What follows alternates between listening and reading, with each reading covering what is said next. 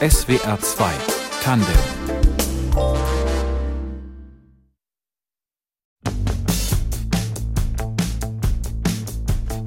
Musik aus alten Zeiten ins Hier und Jetzt zu holen, das ist kein neues Konzept, aber selten ist das so gut aufgegangen wie in diesem Fall.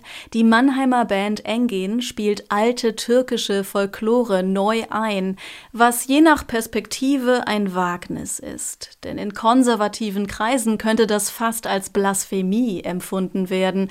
Jeder Song hat seine eigene Geschichte, seinen Kontext, daran kann man sich festklammern. Aber diese Nörgeler und Miesepeter, wie der Gitarrist und Sänger Engin sie nennt, melden sich bisher kaum zu Wort. Natürlich ist die Gefahr bei so einem alten Song, dass die Leute an die Version gewöhnt sind oder sagen, das muss man mit Ehrfurcht behandeln. Und was für uns wichtig ist äh, als Musiker, ist also, wir behandeln das Ganze mit Demut und mit Respekt und arbeiten uns in die Materie ein. Aber man braucht trotzdem die Naivität und Leichtigkeit und den Mut, da was Neues draus zu machen.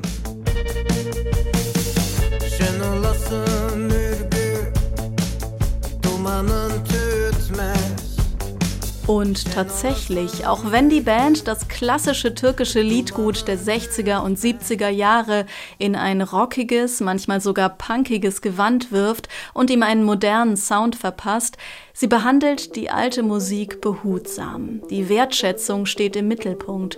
Etwas, das sie auf Social Media jeden Montag unter Beweis stellt, wenn sie ihren Followern wieder einen türkischen Klassiker mit deutschen Untertiteln näher bringt. Dieses beliebte Instagram-Format haben sie nun also zum Album ausgebaut.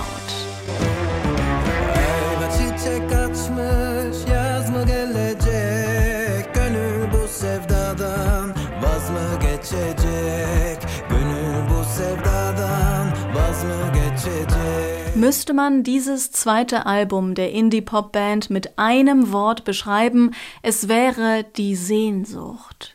Sie überträgt sich mit fast jedem der sieben Stücke, selbst wenn man die Texte nicht versteht. Mesafela heißt der Titel, also Distanzen, und die erwecken Sehnsüchte. Menschen verlassen ihre Heimat, um dann sehnsüchtig zurückzublicken, und damit wären wir in Deutschland angekommen, das seit Jahrzehnten, seit dem Anwerben der Gastarbeiter von türkischer Migration geprägt ist.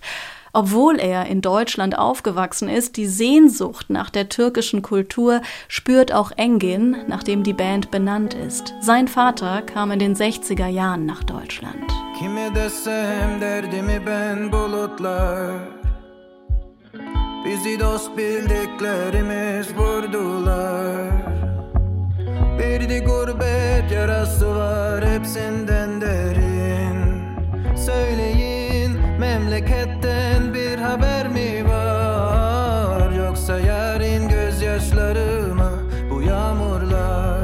Gurbet ist der stärkste sehnsüchtige Song. Im Original singt ihn 1973 Özdemir Erdogan. Gibt es Neuigkeiten von zu Hause? lässt er seine Hauptfigur traurig fragen. Auf der gleichen Gefühlsebene der Song zu Deutsch Tränen auf dem Bild, auf Türkisch Resimdeke Gözyaşları von Cem Karaka, der sieben Jahre in Deutschland lebte und darüber singt, wie einsam und verloren man sich in der Fremde fühlen kann.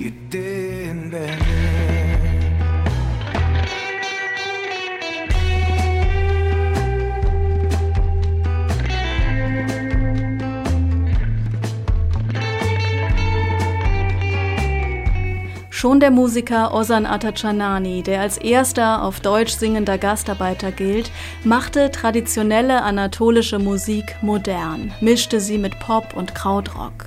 Auf diese Weise wollte er Menschen zusammenbringen, so wie auch Engin.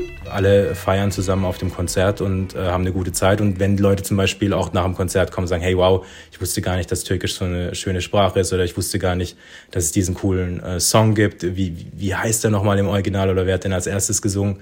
Da merkt man, dass die Leute erst ein Interesse an der Musik haben, aber über die Musik natürlich auch ein Interesse an den Menschen aus dem Kulturkreis kriegen. Und das ist so ein bisschen über Musik erreicht man die Leute halt viel unmittelbarer als jetzt über ein gesellschaftliches Projekt oder so. Also es ist ein schöner Nebeneffekt.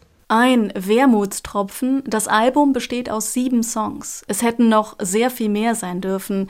Der Schatz ist unerschöpflich. Der Anadolu-Rock mit seiner unverwechselbaren Verschmelzung aus Rock und Volksmusik, diese besonderen Fusionen müssten mehr gehört und von vielen überhaupt erst entdeckt werden. Für die Nische sind sie viel zu schade. Eigentlich sehen wir die Musik im Mainstream. Wir empfinden die Musik überhaupt gar nicht als so nischig, weil es im breitesten Sinne trotzdem Popmusik ist. Weil auch türkische Einflüsse schon seit so vielen Jahrzehnten in Deutschland präsent sind. Und wenn du die, durch die Straßen guckst, ne, wie viel Dönerläden oder wie viel äh, Kleidungsgeschäfte und sowas. Also man sieht überall türkische Einflüsse, man, man schmeckt sie in der Kulinarik, aber im, in der Musik ist es immer noch so ein bisschen, entweder hat es diesen Weltmusikstempel oder es hat diesen Rap-Stempel. Aber es gibt einfach noch Anadolu-Rock zum Beispiel und der hat auch in Deutschland stattgefunden. Das ist auch eine Tradition, auf der man aufbauen kann und die man wieder weiter in die Mitte der Gesellschaft holen kann.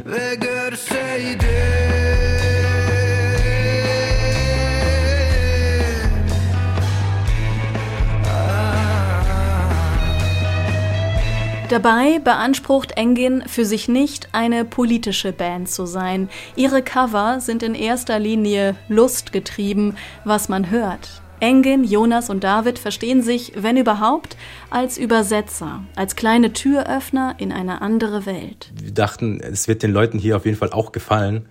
Und es braucht vielleicht einfach so ein bisschen ein Stupser oder so eine Übersetzungsleistung. Vielleicht ist einfach die alte Aufnahme ein bisschen zu weit weg. Vielleicht klingt es ein bisschen zu fremd und dadurch, dass wir hier alle sozialisiert aufgewachsen sind, ist es auf jeden Fall leichter, über uns in diese Welt einzusteigen. So, also das ist aber jetzt keine Motivation von uns. Wir sind jetzt keine Integrationshelfer und äh, Sozialarbeiter, sondern wir sind einfach Musiker und machen das aus aus reiner musikalischer Lust. An der Stelle bemerkt man wieder, wie wenig divers deutscher Indie-Pop noch immer ist. Engin wünscht man damit eben nicht in der Nische zu versinken, denn am Ende ist es einfach gute Musik, die einen nie stillsitzen lässt.